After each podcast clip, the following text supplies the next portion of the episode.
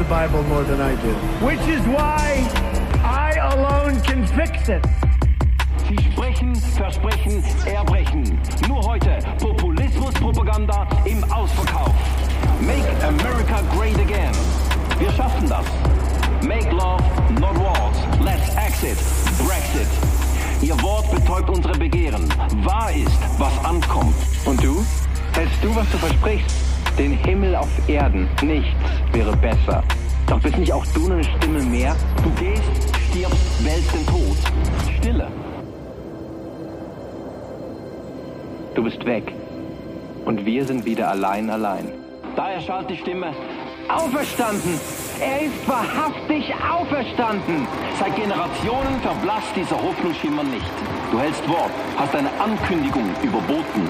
Anders als wir dachten, mehr als wir erhofften, weiter als wir uns vorstellen konnten. Du hältst deine Versprechen. Hey, so gut. Hey, wir sind ja in der Hashtag Jesus Serie und machen heute am Ostersonntag den Abschluss. Wir haben uns die letzten Wochen angesch angeschaut, die Statements von Jesus über das, was er über sich selbst sagt. Weil wir glauben, es ist mega wichtig, dass wir sehen, dass wir lernen und hören, was Jesus so getan hat.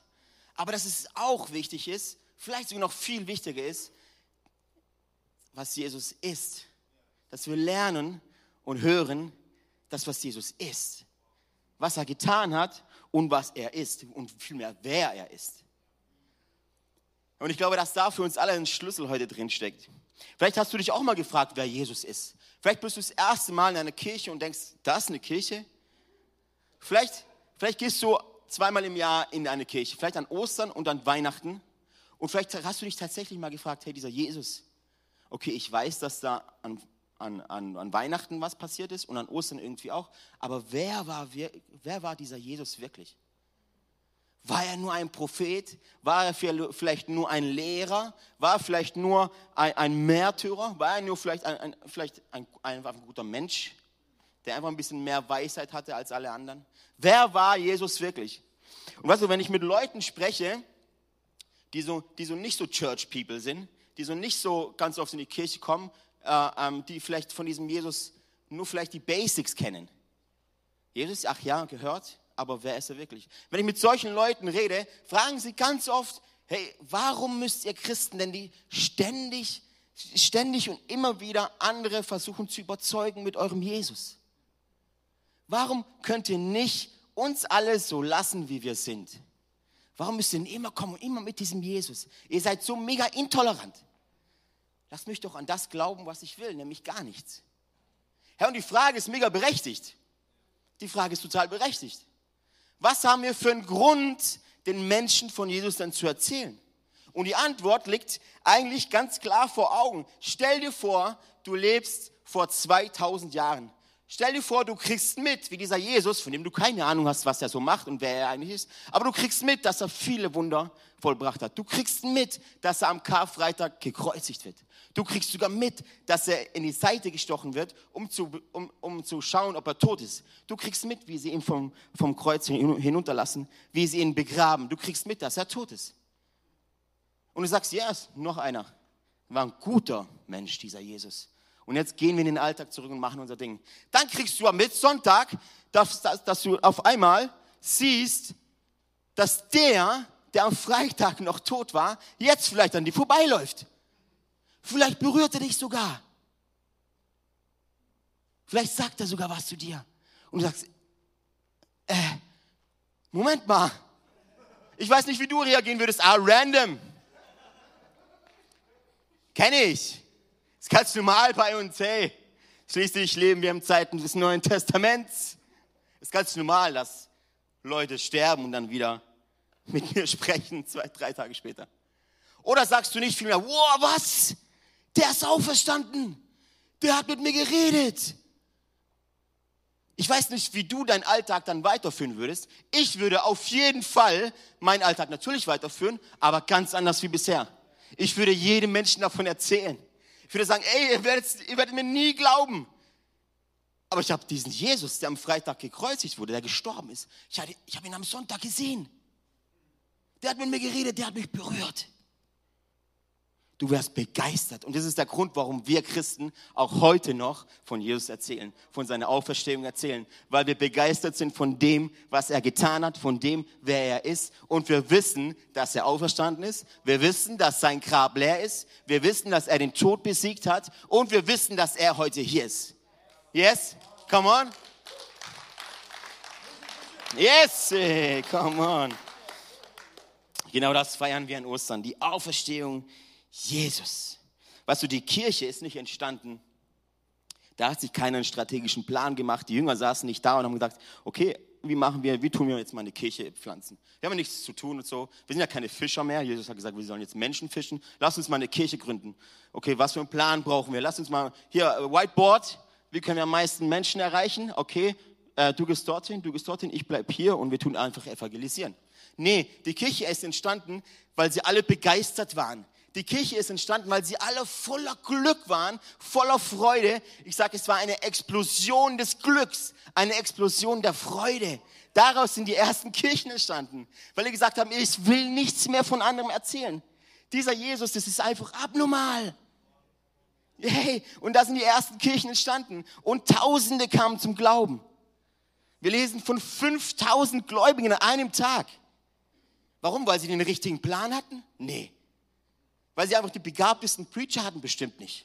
Weil sie das schönste Licht hatten? Bestimmt nicht. Da gab es Menschen, die haben von ganzem Herzen geglaubt und waren überzeugt von diesem Jesus Christus.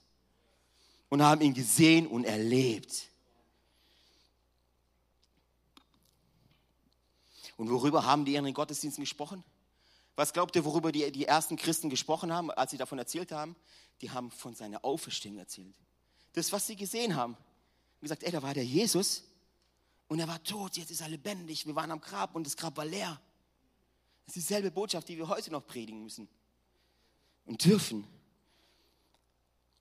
Und wir befinden uns jetzt, befinden uns jetzt am Abschluss der ähm, Ich bin Serie von Jesus und heute ist dran, wo Jesus sagt, ich bin die Auferstehung und das Leben.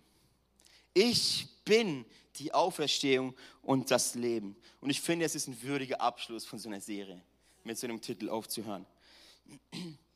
Ich will euch erzählen über, über äh, ähm, Johannes Kapitel 11, eine Geschichte, von, äh, die handelt von drei Geschwistern, sind Martha, Maria und Lazarus. Alles drei ganz enge Freunde von Jesus. Wir lesen, dass, dass Jesus sie lieb hatte. Es war eine enge Verbindung, es war wie eine kleine, wie, wie enge Freundschaften einfach. Und ähm, diese, diese Beziehung wird jetzt erschüttert, indem der Lazarus sehr krank ist und letztendlich dann auch stirbt. Und was ich mir für heute wünsche, was mein Gebet ist, ist, dass wir heute lernen, dass wir heute erfahren dürfen, dass falls es was gibt, was in deinem Leben tot ist, falls es was gibt, was in deinem Leben nicht mehr da ist, seien es Träume, vielleicht ist es deine Gesundheit, vielleicht sind es einfach, einfach innerer Schmerz, innere Leere, was ich mir für heute wünsche, dass wir mit nach Hause nehmen in 17 Minuten und 8 Sekunden, ist, dass es jederzeit möglich ist, Totes wieder lebendig zu machen. Ja?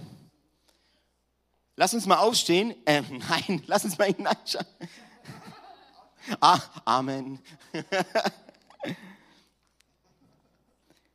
Zwei Schwestern namens Martha und Maria haben einen Bruder, der Lazarus, und der ist sehr krank.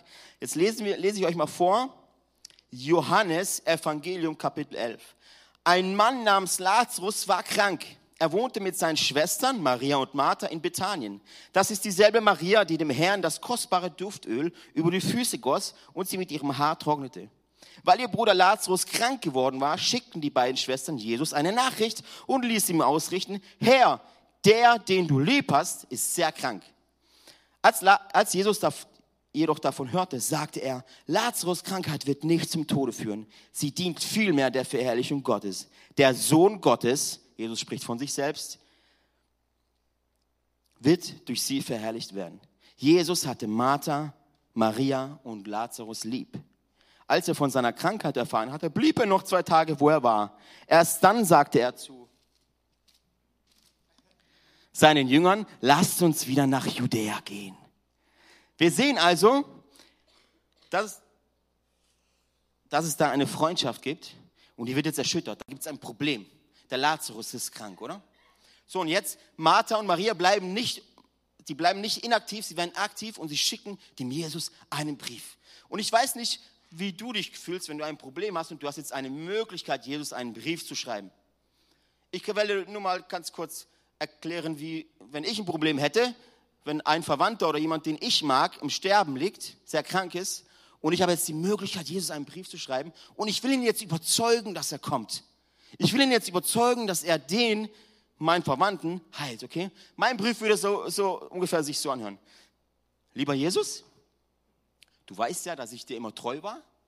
Du weißt ja, dass ich all in immer gehe und du weißt ja, dass ich Leidenschaft habe und du weißt ja, dass ich dich liebe und du weißt ja, du weißt ja von meinem Einsatz, bin ja jede Woche in der Kirche und du weißt, dass ich die Bibel so inständig lese und du weißt ja, dass wir auch beten. Wir haben ja eine Kommunikation und Beziehung zusammen und du weißt ja von alledem. Und Jesus, jetzt wäre es einfach mega cool, wenn du noch etwas zurückgeben kannst. Du siehst ja meinen Einsatz und mein, alles, was ich so bringe. Jetzt wäre es doch mega cool, wenn du, wenn du meinen Bruder heilst. Mit freundlichen Grüßen, Alessio. So würde es ungefähr klingen, wenn ich einen Brief schreiben würde an Jesus. Ich würde appellieren, hey Jesus, du siehst ja alles, was ich gebe, jetzt gib mal was zurück. So, Martha und Maria machen es anders. Sie schreiben einen ganz, ganz kurzen Brief an Jesus. Und sie schreiben, Herr, der, den du lieb hast, ist sehr krank. Sie appellieren also an Jesus, nicht an ihre Liebe für ihn, sondern an seiner Liebe zu Lazarus. Weil weißt du, was Gott Weißt du, wen Gott wirklich braucht? Gott. Weißt du, wer wirklich Gott dazu bringt, etwas zu tun? Gott. Weißt du, dass es wichtig ist, dass, dass du verstehst, dass seine Liebe zu dir viel, viel größer ist als deine Liebe zu ihm. Weißt du eigentlich, dass du diese Liebe niemals zurückerwidern kannst, egal was du tust? Weißt du eigentlich, dass egal was du tust, Jesus dich nicht mehr lieben und nicht weniger lieben kann als jetzt? Jetzt in diesem Moment? Weißt du, dass du nichts tun kannst, um dieser Liebe zu entfliehen? Sie schreiben, der, den du lieb hast, der ist krank. Sie wissen, das Einzige, was Jesus jetzt hierher bringen kann, ist seine Liebe für Lazarus.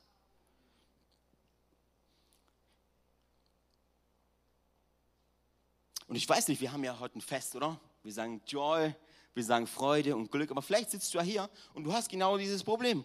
Jemanden, den du lieb hast, ist krank.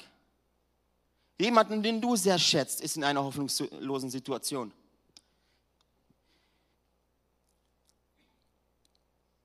Vielleicht hast du einen Job verloren, den du sehr geliebt hast, geliebt hast. Vielleicht bist du derjenige, der in Trouble ist. Und vielleicht sitzt du sogar hier und sagst, ey, dieser Gottesdienst ist vielleicht meine letzte Chance. Ich habe ja alles probiert und dieser Gottesdienst ist vielleicht meine letzte Chance. Vielleicht gebe ich Gott noch eine Chance, diese Celebration. Vielleicht gebe ich Gott noch eine Chance, irgendwie mich an mich ranzulassen. Vielleicht ist deine Ehe kurz vorm Zerbruch.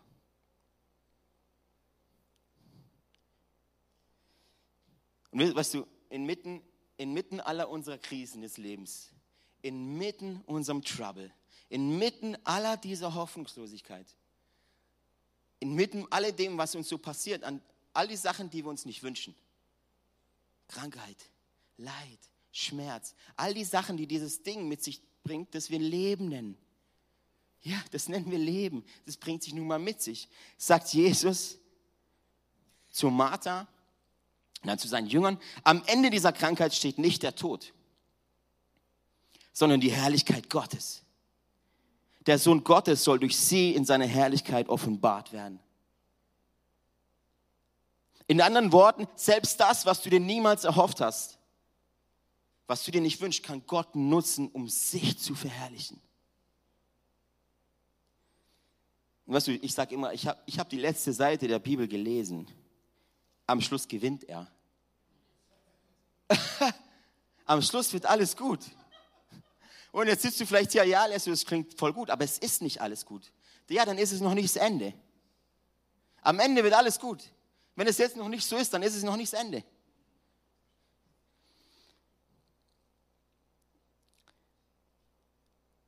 Jesus hat ein Verlangen.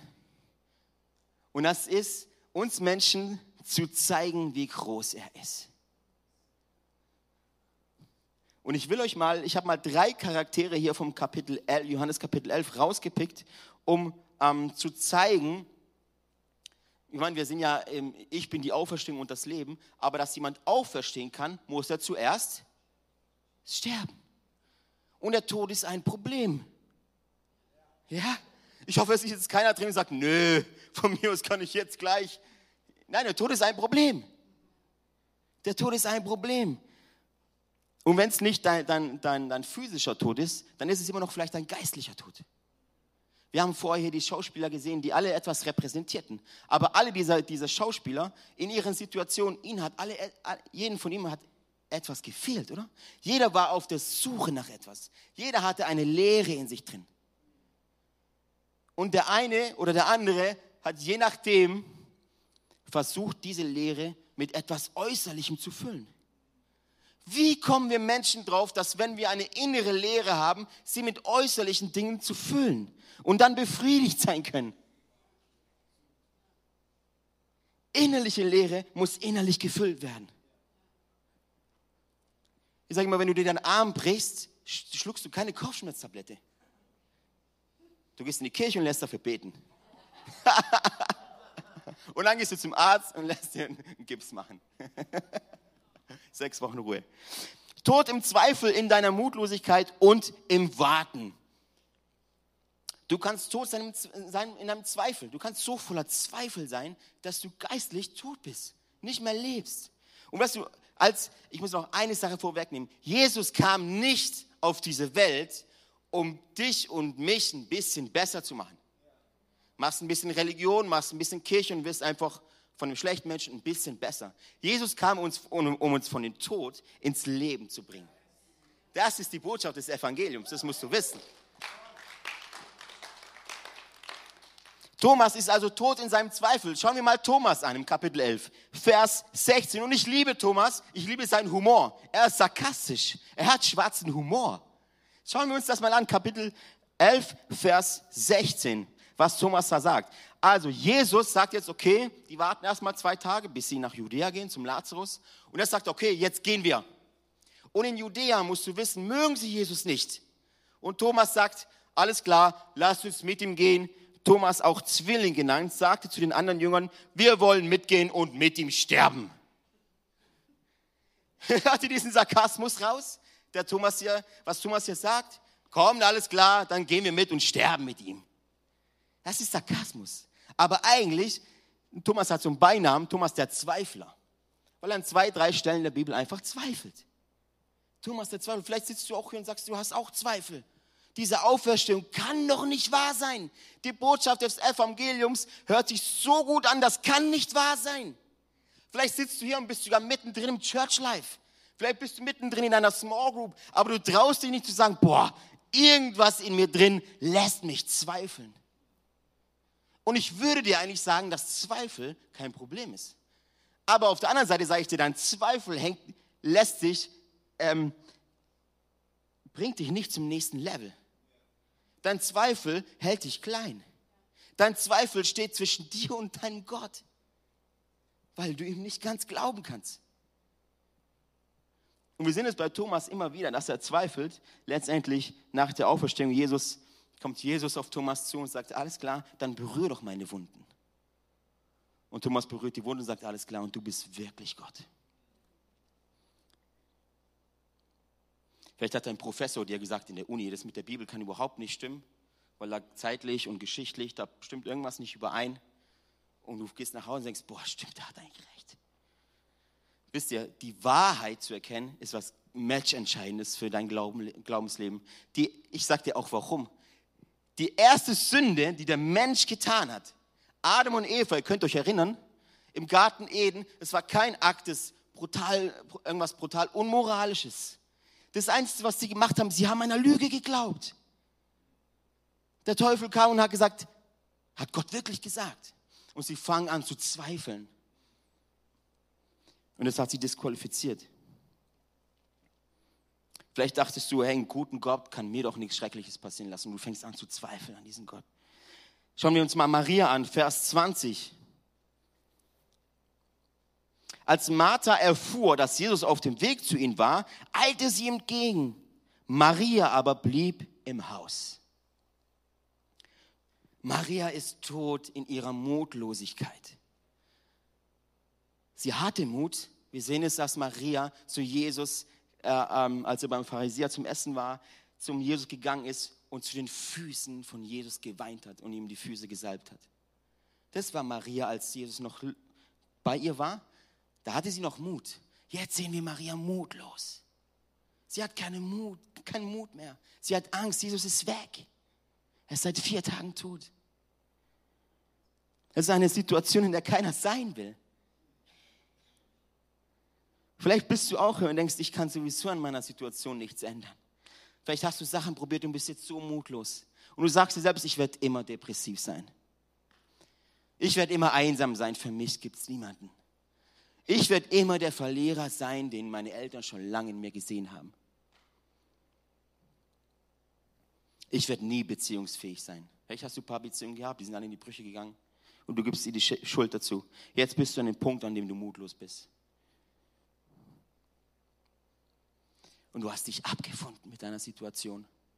Du hast gesagt, alles klar, that's it, das war's. Kann man nichts machen. Martha, tot im Warten. Martha, tot im, schauen wir uns mal Vers 21 an. Martha sagte zu Jesus, Herr, wärst du hier gewesen, wäre mein Bruder nicht gestorben. Anklage. Martha klagt Jesus an Jesus. Wenn du hier gewesen wärst, wäre er nicht gestorben.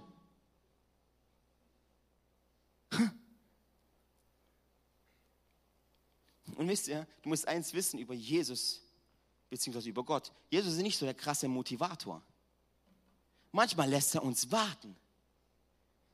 Manchmal lässt er uns warten. Wir wollen aber alles jetzt und hier. Kennt, kennt ihr noch die Zeiten, als, als das Internet noch, noch so Geräusche gemacht hat, wenn man sich reingewählt hat? Kennt ihr das noch? Jemand da, der alt genug ist? Ja, Halleluja. Heute, heute, ist ja, heute, ist ja, heute ist ja anders. Heute regt man sich schon auf, wenn so die Leiste so geht beim Laden, oder? Oh, komm jetzt, äh, Kicker-App, lade endlich. Ich will wissen, wie viel Bayern gespielt hat. Und man regt sich brutal drüber auf. Wir wollen alles jetzt und wir wollen es sofort. Und wisst ihr, was krass ist? Jesus erhält diesen Brief, oder? Von Martha und Maria. Der, du nur lieb hast, ist krank. Und was macht Jesus? Er sagt, yes, diese Krankheit wird nicht zum Tod führen, sondern zu meiner Verherrlichung. Und jetzt warte ich noch zwei Tage. und jetzt warte ich einfach noch mal zwei Tage. Was hat Jesus gemacht noch zwei Tage mit seinen Jüngern? Ich sage euch, was er gemacht hat. Er hat auf den richtigen Moment gewartet. Er hat auf den richtigen Moment gewartet. Und vielleicht wartest du auf dein Wunder. Vielleicht hast du gebetet vor einem Jahr oder vor zwei, dass du geheilt wirst oder dass jemand anders geheilt wird. Und du wartest auf dein Wunder. Du wartest auf Gesundheit. Martha und Maria haben darauf gewartet, dass Jesus Lazarus heilt von seiner Krankheit. Jesus hatte was anderes vor. Martha und Maria wollten eine Heilung. Jesus wollte eine Auferstehung. Vielleicht sitzt du heute hier und du brauchst, du brauchst Heilung. Vielleicht hat Jesus was Größeres mit dir vor und er wartet lediglich auf den richtigen Moment.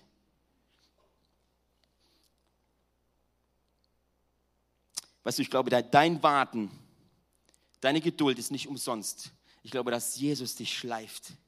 Ich glaube, dass Jesus an deinem Charakter arbeitet.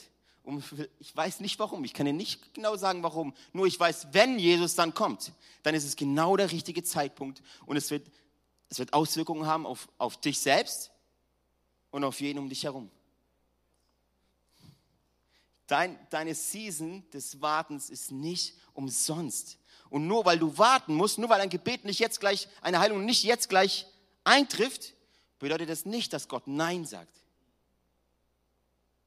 Es ist so wichtig, dass wir das verstehen. Vielleicht, vielleicht seid ihr ein junges Paar und ihr betet schon lange nach, habt Sehnsucht nach einem Baby. Vielleicht wollt ihr schwanger werden. Und ihr betet seit Monaten für ein Baby. Und es passiert nichts. Und langsam fangt ihr an zu zweifeln. Und langsam fang, fangt ihr an, mutlos zu werden. Und langsam habt ihr keinen Bock mehr zu warten. Aber ich möchte euch ermutigen, ich möchte euch so hart ermutigen, dass Gott hat einen Plan. Und sein Plan ist besser als mein Plan. Und sein Plan ist höher als mein Plan. Warum? Weil er die Zukunft sieht. Und wenn du sagst, du bist bereit, Jesus dein Leben zu geben, mit Jesus zu gehen und Auswirkungen zu haben auf diese Welt, auf diese Gesellschaft, dann hat er den besseren Plan, glaub es mir. Yes? Jesus bleibt noch zwei Tage in Bethanien und geht dann erst los. Weißt du, warum Gott manchmal dich warten lässt? Manchmal will Gott das Wunder zuerst in dir bewirken. Manchmal will Gott erst, dass dein Herz transformiert wird bevor er durch dich und für dich ein, ein Wunder macht. Hey, die Band kann mal nach vorne kommen. Wir landen jetzt diese Predigt, okay? Seid ihr mit mir? Seid ihr noch da? Come on. Also wir haben also gesehen, dass du tot sein kannst in verschiedenen Bereichen deines Lebens. Du kannst tot sein in deinem Zweifel. Du kannst geistlich tot sein in deiner Mutlosigkeit. Und du kannst geistlich tot sein in deiner Zeit des Wartens. Aber ich glaube, dass wir eine Hoffnung machen, eine Hoffnung, die, eine Hoffnung haben, die lebendig macht. Eine Hoffnung haben, die wir heute an Ostern feiern dürfen. Es ist die Auferstehung Jesus. Und ohne diese Auferstehung hätten wir gar keinen Grund zur Freude. Wisst ihr das? Die Auferstehung ist das, was diese Botschaft erst gut macht. Das Evangelium nennen wir die gute Botschaft. Das ist übersetzt. Aber das Gute daran ist, ist, dass Jesus auferstanden ist, dass das Grab leer ist, dass er, dass er den Tod besiegt hat. Und durch seine Auferstehungskraft kannst du heute Abend auch sagen, yes, und ich, ich möchte auferstehen. Ich möchte diese toten Bereiche meines Lebens, möchte ich wieder erwecken, möchte ich wieder beleben.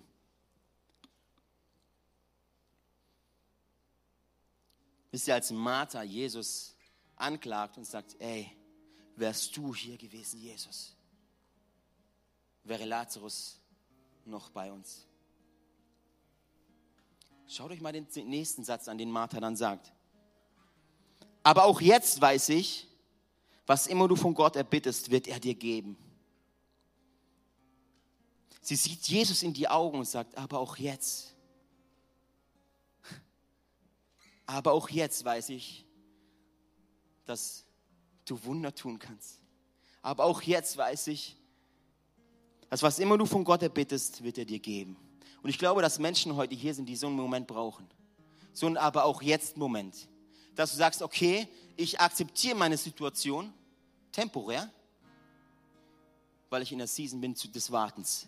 Ich akzeptiere meine Situation, aber auch jetzt weiß ich, dass zur, zur gegebenen Zeit Jesus ein Wunder vollbringen wird. Aber auch jetzt weiß ich, dass meine Gebete nicht umsonst sind. Aber auch jetzt weiß ich, dass meine Zeit des Wartens nicht umsonst ist. Ich weiß, dass Jesus an mir arbeitet, dafür, dass mein Herz transformiert wird.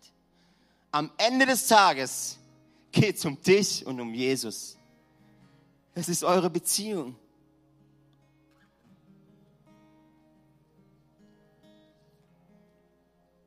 Und Jesus kommt also nach Judäa Lazarus ist schon vier Tage tot. Und zu dieser Zeit musst du wissen, gab es einen Aberglaube bei den Juden. Sie glaubten, dass drei Tage, wenn ein Mensch drei Tage tot ist, gibt es noch irgendwie Hoffnung. Aber nach, nach drei Tagen ist es finito. Dann ist wirklich richtig tot. Es war kein religiöses Ding, es war mehr so ein Aberglaube. Sie dachten drei Tage, okay, da gibt es noch, noch ein bisschen Hoffnung. Aber nach dem dritten Tag komplett tot. Der Körper fängt an zu verwesen und dann ist Tutti. Jesus wartet vier Tage. Warum? Weil er zeigen will, dass er kein irgendwie ein Aberglaube voll, voll, vollbringen will oder irgendwelche Traditionen äh, vollbringen will. Er, er will sagen, dass er die Auferstehung ist und das Leben. Er will zeigen, wer er ist. Und das will er auch heute Abend dir und mir zeigen. Er will uns nicht zeigen, was er alles getan hat. Er will uns heute Abend zeigen, wer er ist. Und wenn du erkennst, wer er ist, Es macht alles neu, es macht alles anders, es wird dich verändern. Wenn du erkennst, wer er ist, wird es dich verändern. Und Jesus kommt zu diesem Grab. Und weißt du, was Jesus macht? Vers 35, der kürzeste Vers, den ich in der Bibel finde. Da weinte Jesus. Da weinte Jesus. Leute, wenn ich mich frage, wenn ich überlege, Jesus kommt und sagt, hey, dieser, dieser, dieser Lazarus, der wird nicht sterben. Bedeutet, Jesus wusste, dass er ihn auferstehen lässt. Jesus kommt und Jesus weint. Warum kommt Jesus nicht und sagt, hey Leute, I'm in the house now. Ich bin jetzt da. Ich werde jetzt Lazarus. Keine Sorge, wischt euch die Tränen weg. Ich spreche ein paar Worte. Easy peasy. Dann kommt er raus und alles ist gut. Kein Stress, Leute. Jesus ist da. Das ist nicht, was die Bibel sagt. Jesus, die Bibel sagt, Jesus weinte. Und das bedeutet zwei Dinge. Erstens bedeutet das, dass der Tod ein Problem ist. Lazarus stirbt, Jesus weint. Und es war bevor Jesus auferstanden ist. Es war bevor Jesus den Tod besiegt hat. Lazarus stirbt und Jesus weint. Die, zweite, die zweite Bedeutung ist, dass, weil Jesus weinte, die zweite Bedeutung ist, dass Jesus immer im Hier und Jetzt ist. Jesus ist immer im Hier und Jetzt. Und ich weiß nicht, ob du, ob du jemand verloren hast, den du lieb hast. Und Christen klopfen dir auf die Schulter und sagen dir, hey, Gott ist doch gut. Du sagst, ja, ich weiß, aber es tut jetzt weh. Und es schmerzt jetzt. Vielleicht steckst du in einer Situation und alle sagen, ja, es wird schon wieder. Alle, die dem Herrn dienen, denen, denen, denen dient alles zum Besten. Klopfen sie dir auf die Schulter und sagst, ja, Mann, preis den Herrn, aber es tut jetzt weh. Ich darf dir sagen, Jesus ist immer im Hier und Jetzt. Jesus ist kein verrückter religiöser Spinner, der sagt irgendwo, hey, und irgendwann, an irgendeinem Tag, da bin ich mitten euch. Nein, er sagt, jetzt, jetzt bin ich mitten unter euch. Und Jesus kommt zu diesem Grab und sagt, rollt den Stein weg. Und ich stelle mir das vor, dass Jesus noch, noch, noch, noch Tränen hat in den Augen und er sagt, rollt den Stein weg. Ich halte es nicht mehr aus, rollt den Stein weg. Und Martha sagt, nein, Jesus, der ist schon vier Tage tot, das stinkt. Da ist der Gestank, der ist, der ist am Verwesen. Und Jesus sagt, rollt den Stein weg. Und sie rollen den Stein weg. Und Jesus dreht zu der Höhle und sagt, Lazarus. Dann rief er mit lauter Stimme, Lazarus, komm heraus. Und Lazarus kam heraus, war in Grabtücher gewickelt und sein Kopf war mit einem Tuch verhüllt. Jesus sagte, löst die Binden und lasst ihn gehen. Mit lauter Stimme rief Jesus, Lazarus, komm raus. Und Lazarus kam raus. Ich weiß nicht, ob ihr ein Michael Jackson Video Thriller angeguckt habt. Lazarus kam raus. like a Zombie vielleicht, ganz weiß. Und er kam raus, oder? Und ich bin so froh, dass Jesus den Lazarus gerufen hat. Weil hätte Lazarus nicht beim Namen gerufen, wären wahrscheinlich alle Wesen, die jemals da drin äh, äh, tot waren, alle Leichen wären aufgestanden und wären rausmarschiert. Warum? Weil Jesus nicht nur die Auferstehung bewirkt, er ist die Auferstehung. Er ist die Auferstehung und alles und jeden, den er ruft, wird auferstehen. Jesus ruft Lazarus mit lauter Stimme, Lazarus, komm raus und leg deine Grabtücher beiseite. Ich will dir neue Klamotten geben. Ist wie so auch ein Bild von, von neuer Gnade, von neuem Leben. Und ich weiß nicht, ob du heute hier bist und bist, sitzt in dieser Höhle drin. Der Grab ist, der, der, der Stein ist schon beiseite gerollt. Jesus sagt, rollt den Stein beiseite. Ich will, dass mein Kind rauskommt.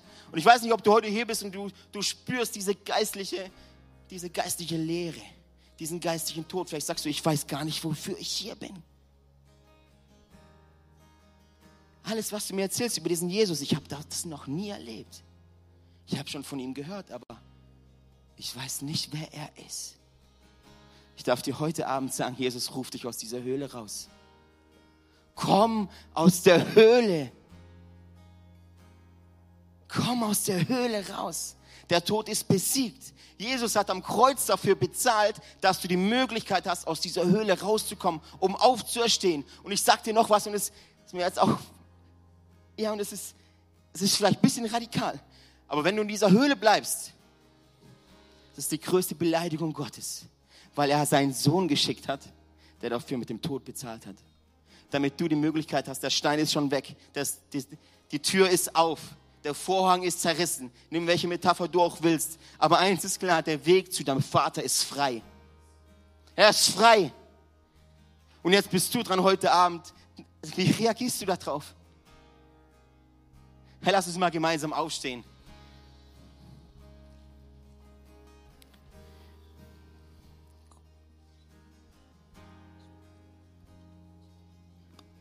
Ich habe dich am Anfang gefragt, ob du dich jemals gefragt hast, wer Jesus wirklich ist.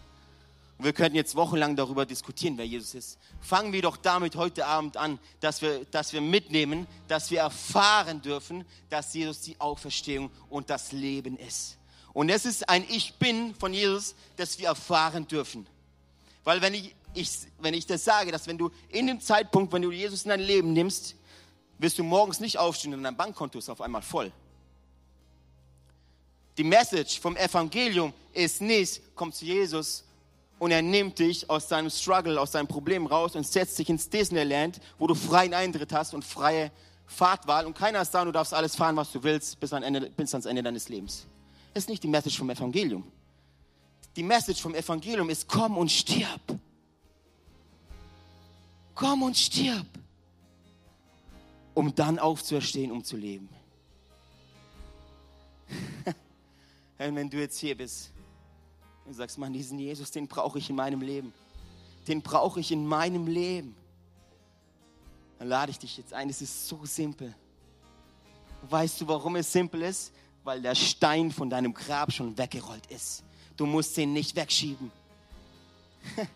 Lass uns mal gemeinsam die Augen schließen.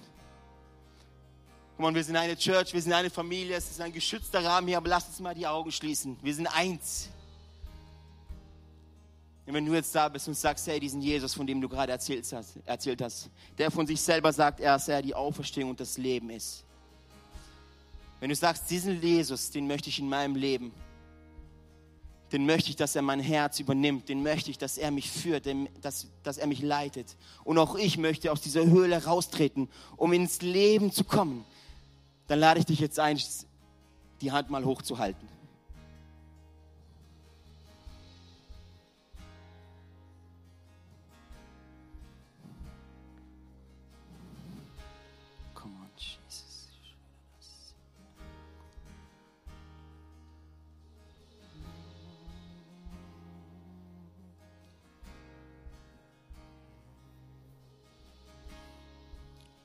Weißt du, vielleicht bist du auch hier und sagst, yes, hey, hört sich gut an.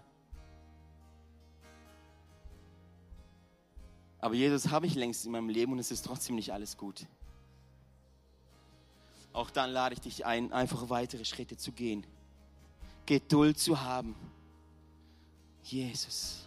Und wisst ihr, ich habe gerade hab so ein Bild, ich weiß nicht, ob von euch einer Formel 1 schaut, ist diese Sportart, die immer im Kreis, da fahren die immer im Kreis. Und die Fahrer selber, die wissen, wie viele Runden das noch, dauert, bis sie im Ziel sind.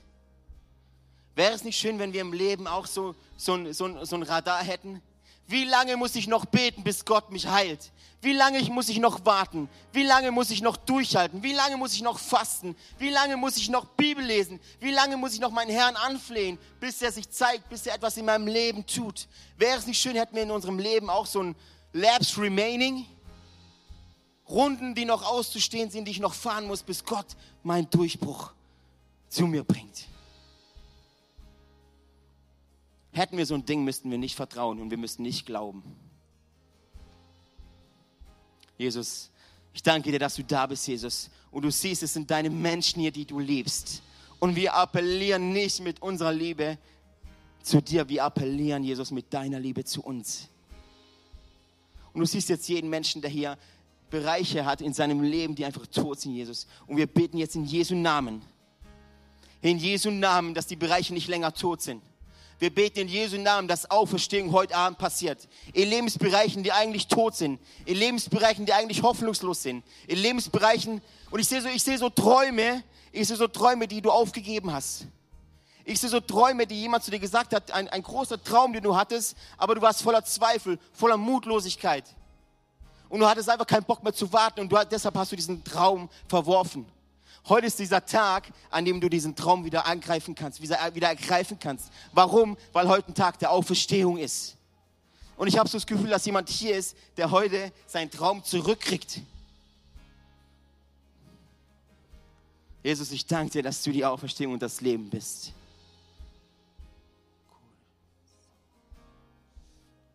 Amen.